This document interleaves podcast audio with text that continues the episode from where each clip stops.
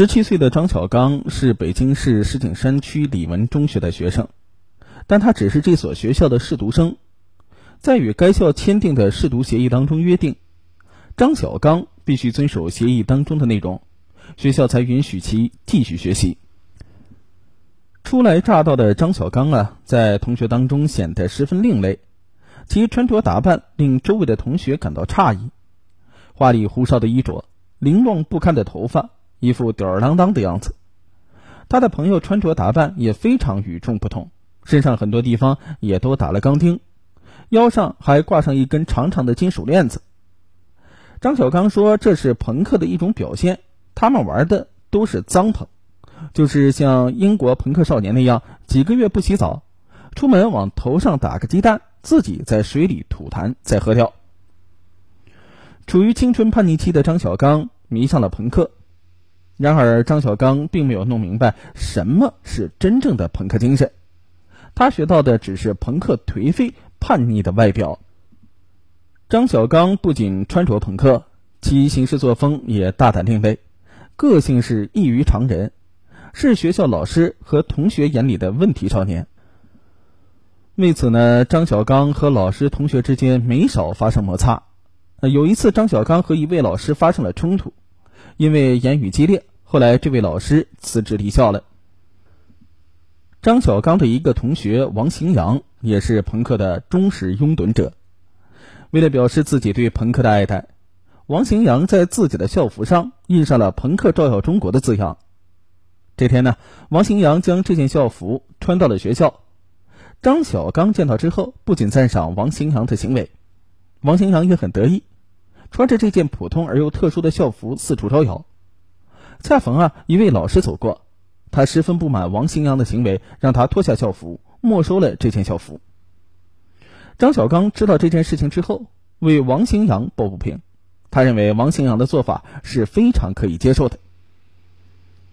二零零六年十一月三十日晚上自习课间，身为学校政教主任的杨玉秀像往常一样在校园里巡视。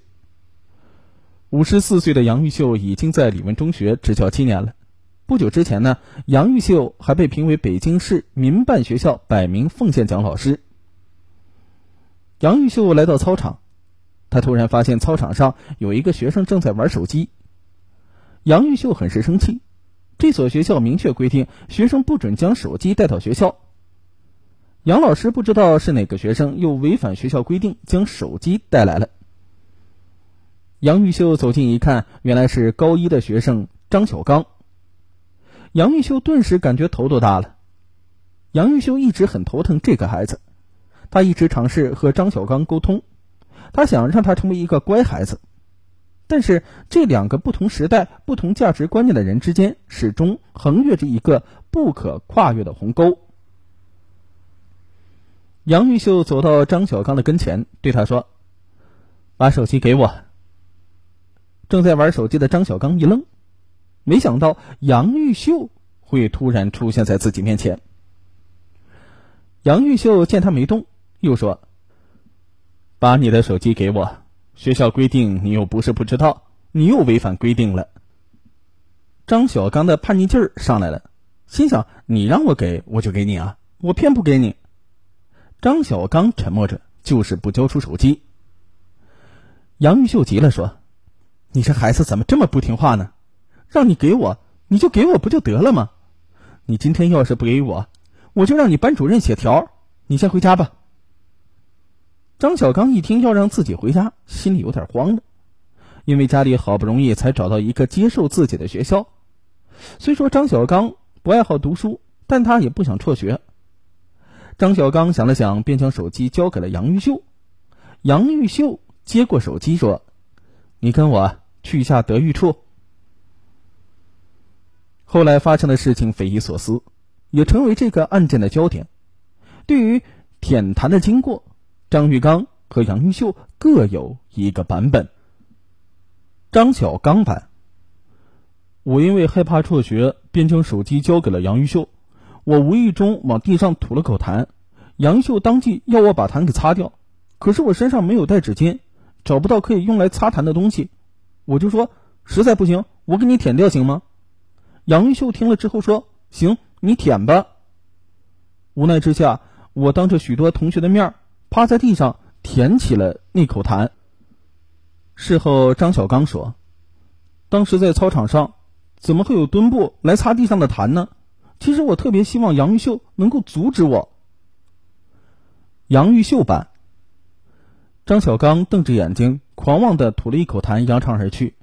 我非常生气，对他说：“你回来拿拖布擦了。”因为张小刚吐痰的地方靠近教学楼的厕所，但此时张小刚回了一句：“我舔了行吗？”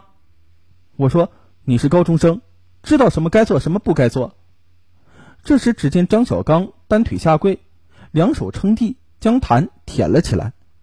我愣住了，我从未想过张小刚真的会这样做，而且张小刚舔痰的过程十分迅速，根本来不及制止。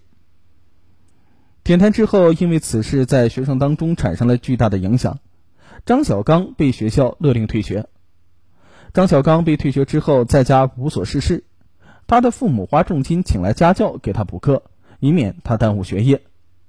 在这半年里，张小刚发现自己还是想上学，只有在学校的学习氛围里，才能让自己安心求学，将来考上大学，成为一名有用之人。